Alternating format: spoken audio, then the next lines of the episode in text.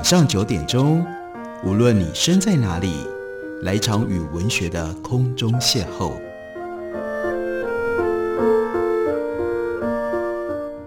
杨照谈书，邀您一同遨游文学世界，认识古今中外的经典之作。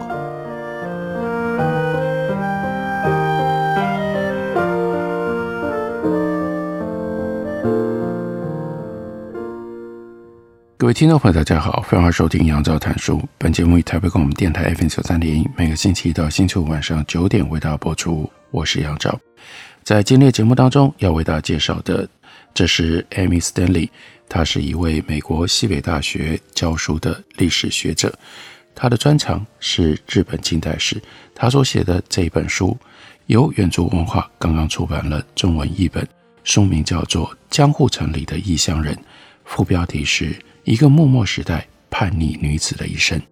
这本书有两个重点主题，一个呢就是十九世纪中叶的江户城，也就是我们今天所熟知的东京；另外一个重点，就是这位叫做长野的女子，她从越后的山里面经过了各种不同生命的冲击波折，包括三度离婚，所以她不愿意继续留在乡间，因而离家。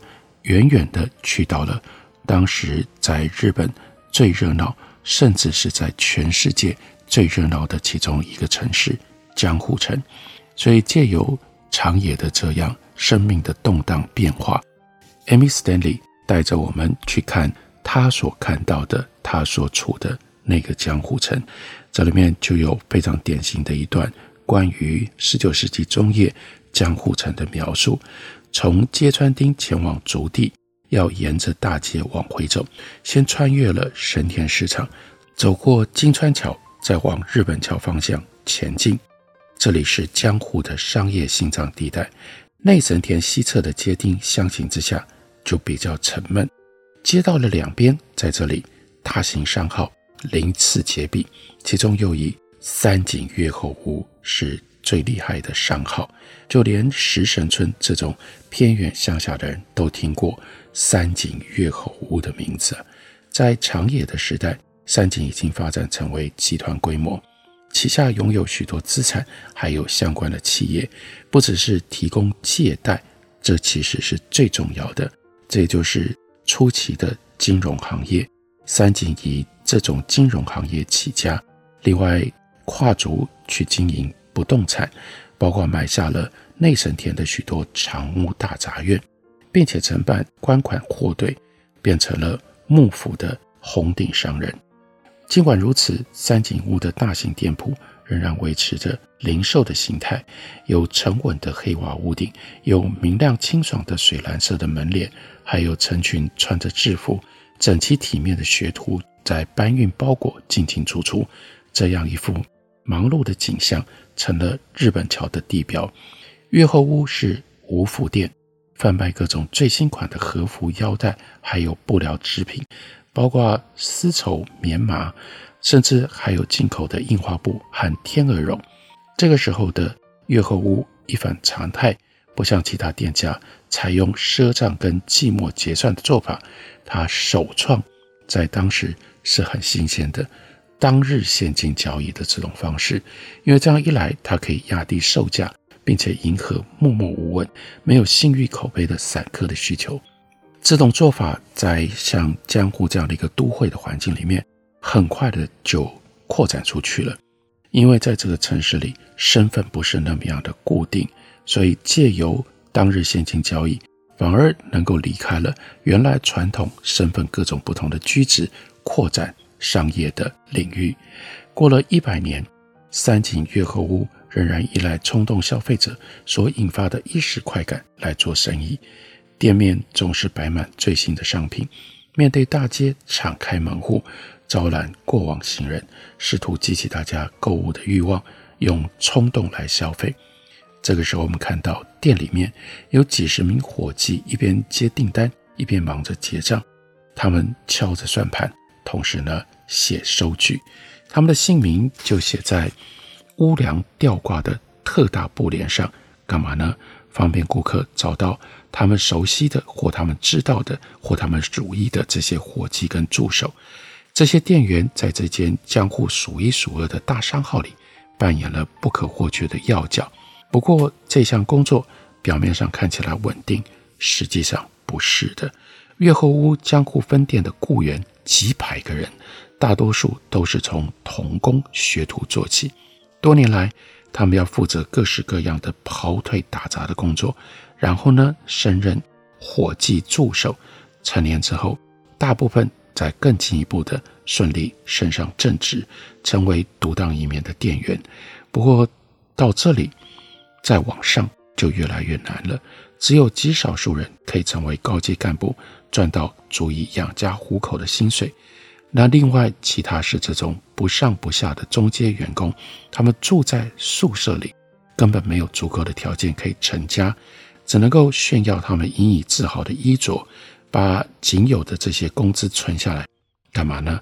到便宜的仓寮去寻花问柳。除了三井月和屋之外，江户还有另外一种商业的形态。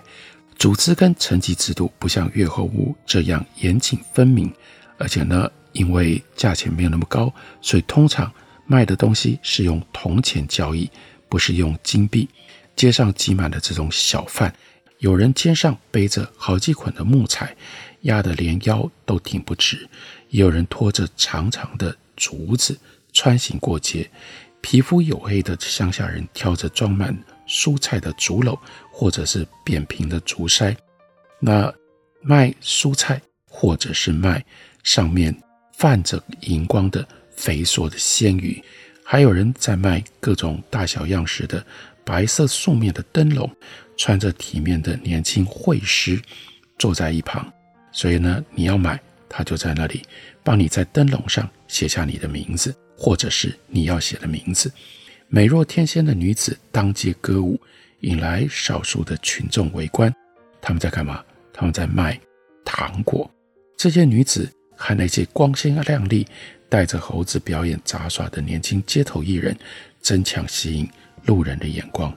另外，还有疲惫不堪的老妇人，背着沉重的木炭走过，脸上都是黑灰。老人拉着叠满了鸟笼跟虫笼的手推车。咯嘎作响，蹒跚而行。这是卖鸟跟卖虫的。戴着头巾的妇人驻足欣赏展示的盆栽跟鲜花，时不时会出现某一个笨重的壮硕的身影，远看简直像是相扑力士一样。不过有的时候则是体型普通的小贩。干嘛呢？他们身上绑满了竹笼、竹筛和扫把，所以看起来。非常的庞大，非常的臃肿，但不是因为他能真的长得那么胖那么壮，是因为身上绑满了要卖的东西。另外呢，街上有人卖鸡蛋，草席上摆着好几十颗鸡蛋。如果想要吃核果子，可以去找那个为了不让他的核果子晒到太阳，连在冬天都还要特地打伞的小贩。如果要买草鞋，草鞋坏了。可以跟看守丁门的老人去买。如果要喝水、要养金鱼，甚至想要买毛笔，只要等几分钟，通常就会遇到有人过来兜售。另外，有参拜途中的那种小孩，他们要干嘛呢？他们是来讨钱的。特别在这里要求去参拜神社的人可以施舍布施。那另外有盲人乐师帮你弹。帮你唱，还有旧衣店，如果缺钱的话，就可以把旧衣拿去卖。至于手头如果有废纸，可以交给那些留着怪异发型的人，他们是一群无家可归的流浪汉，他们专门捡废纸去卖给废纸商。这些商人把纸回收了之后，再次成为草纸，那也许就会再卖回把纸卖掉的这些人的手里面。变成厕所里面所用的工具了。每一个人在这个都市里，这种生活里，好像都很清楚自己要去哪里。工人拉着手推车，武士身上佩刀带枪前去练武，保姆背着婴儿，小孩呢头顶着自己的课桌，正准备要去上学。女佣替夫人跟小姐提着布包裹，就连捡垃圾的人也都带着各式各样的篓子，有一些挂在扁担上，有一些系在腰间。再来，我们看这里是日本桥，横越日本桥，在这个时候，Stanley 告诉我们很特殊的经验，跟我们今天很不一样。那个时候像是在爬一座拥挤的小山，桥上是交通过度的枢纽，另外有不少人就在这里做生意，在这里行乞，还有呢，在这里扒窃，或者是用陌生的乡音谈着集市，当作是约定好了来这里相会的地方。皮肤黝黑的农民顶着大太阳不动如山，在卖乡下自己种的蔬果。过往的旅人。行色匆匆，没有什么人停下脚步来眺望这座城市的风景。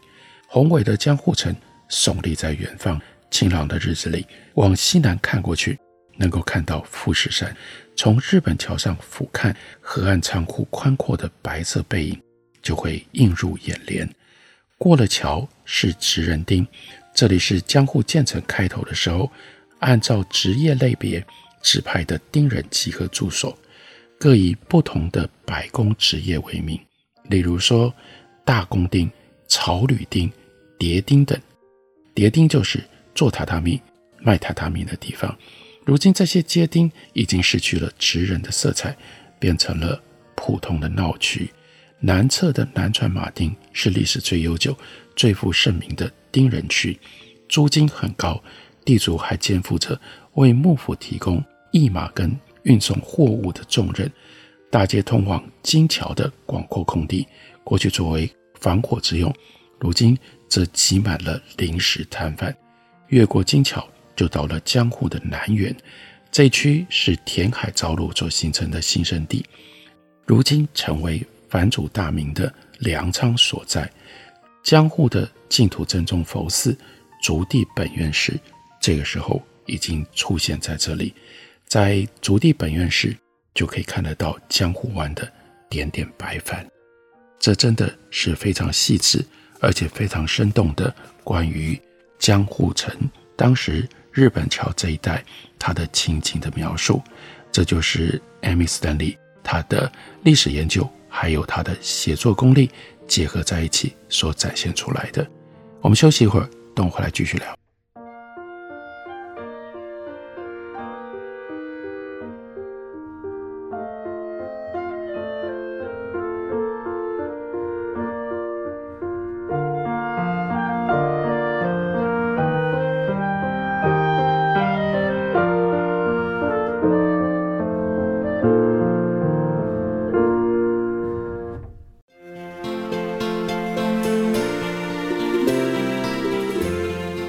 Hello，大家好，我是李千娜。台北的好声音尽在 FM 九三点一，AM 一一三四，台北广播电台。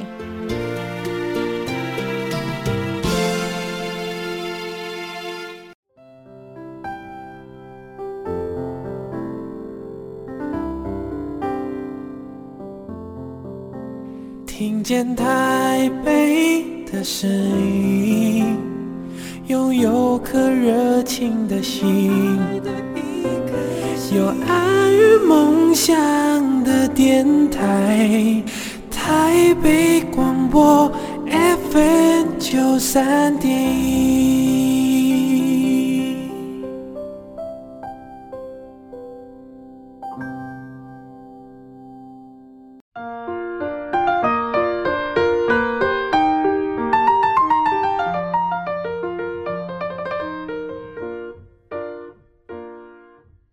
感谢您继续收听《杨照谈书》，本节目以台北广播电台 FM 九三点一，每个星期一到星期五晚上九点，为大家播出到九点半。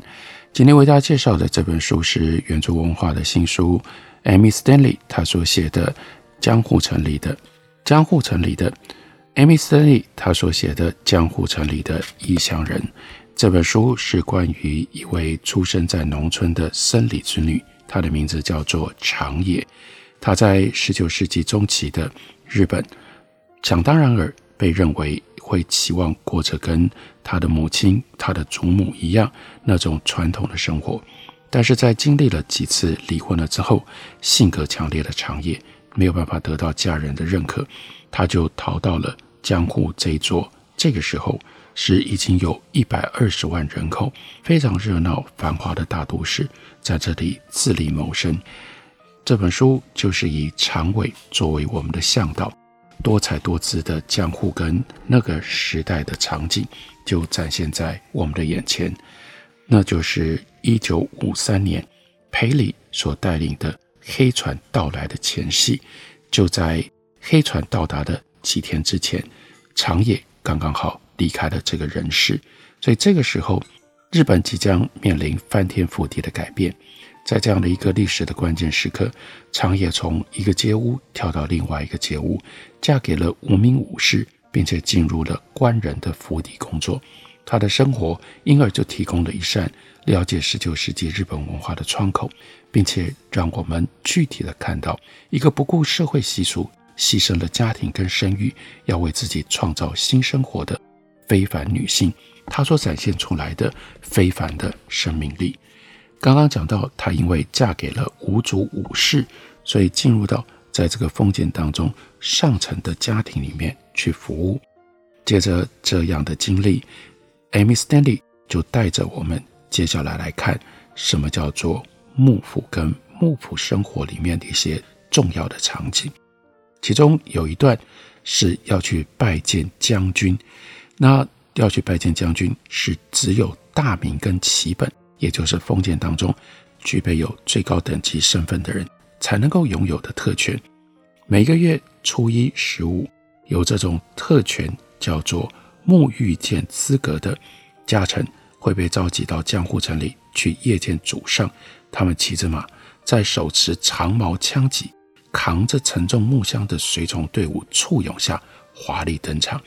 各路大名行列浩浩荡荡聚集在大守门前，这个场面非常的浩大，甚至成为民众的观光景点。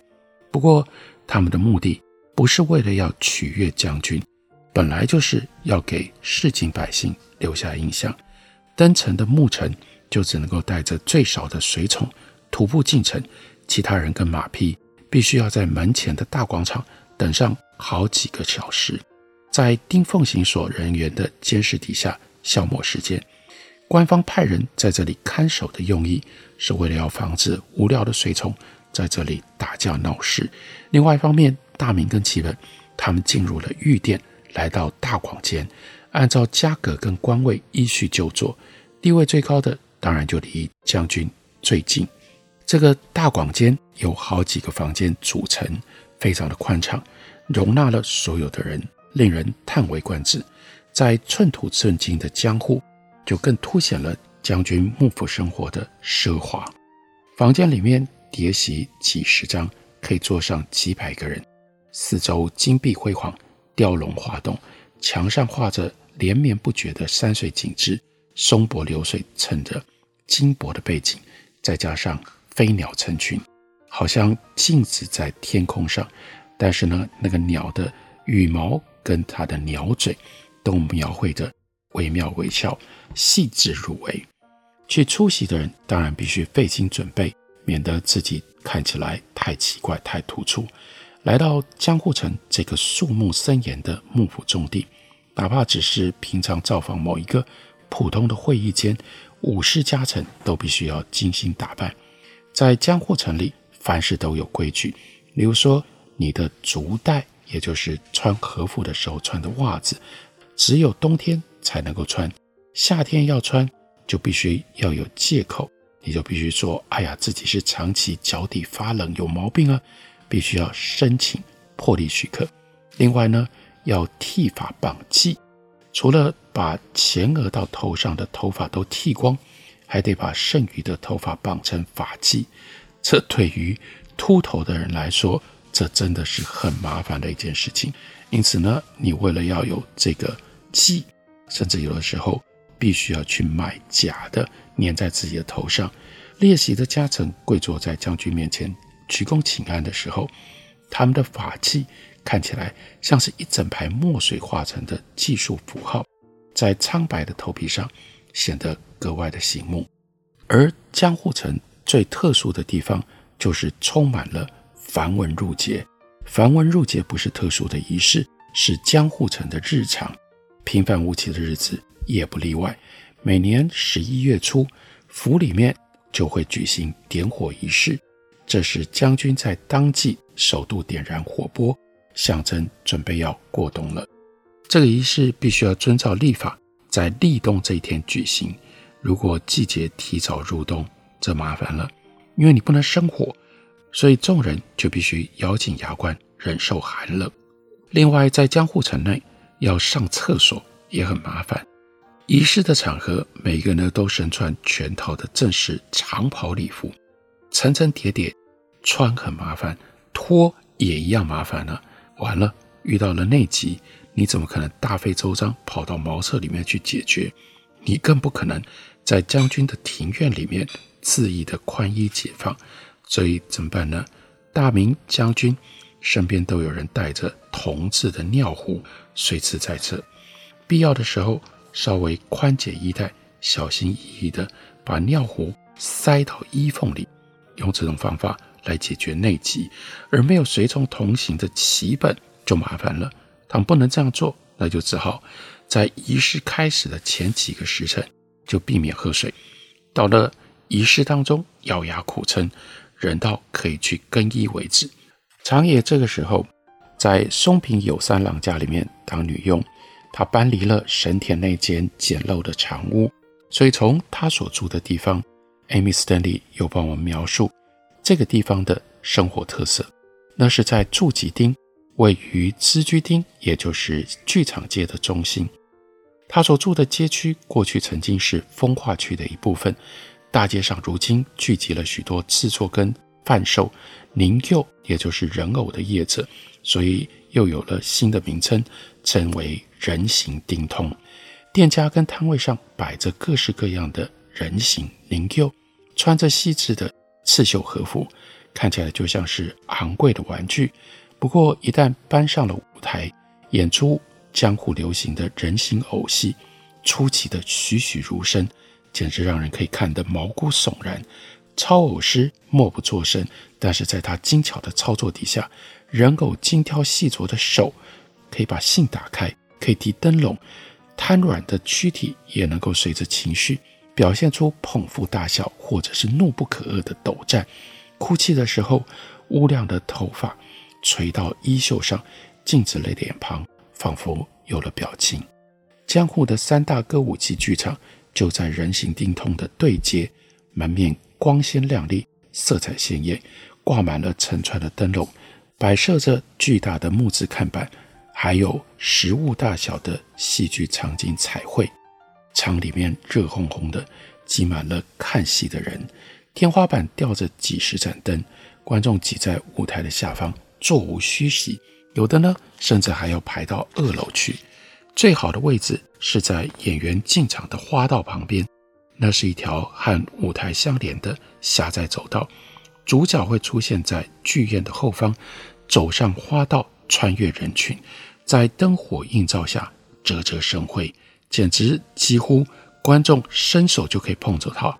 在舞台上，他们在太古三味线和凄楚的笛鸣伴奏下载歌载舞。狮子甩舞着洁白的长毛，傲气逼人的年轻武士顿足炫耀实力，英雄豪杰高举的长刀，以行云流水的武艺击败了仇敌。美丽的女性，不过也是由男性扮演的，时而娇媚挑逗，时而或舞或泣。他们浓妆艳抹，头顶着华丽的假发，动作细腻，充满了女人味，比。台下的任何的一位女性都还要更迷人。在场外，整个织居町这是个闹市，一直到夜幕低垂，戏终人散，才终于短暂恢复平静。但在大型公演的日子，歌舞伎座清晨四点就会传来太鼓的声响，吸引民众闻声而至。表演在天亮之前就开始了，以短剧、闹剧和舞蹈开场。紧接着，一场场、一幕幕、一出出的好戏接连上场，持续一整天。川流不息的戏迷跟凑热闹的路人，顺着人行丁通涌入，把剧场挤得水泄不通。长野这个时候他住在住吉町，所以外面的喧闹跟鼓声他都可以听得到。附近的商店则卖舞台相关的用品，包括让头发可以更显光泽的发油，可以让肌肤像雪一般白的化妆粉，还有在妆容衬托底下增添唇色红艳的朱砂。有一些包装上面还特意的印上了知名演员的名字。光是这一段就能够让我们知道很多的事情，让我们晓得十九世纪的时候，日本的舞台表演已经如此的发达，也让我们知道，在那样一个都市的环境、都市的生活当中，戏剧表演的观看、还有享受、追星，乃至于相关周遭的产品，对于江户城里面的市民在生活上扮演了多么重要的角色。这本书，Amy Stanley 所写的书名叫做《江户城里的异乡人》，介绍给大家，推荐给大家。感谢你的收听，下个礼拜一同一时间我们再会。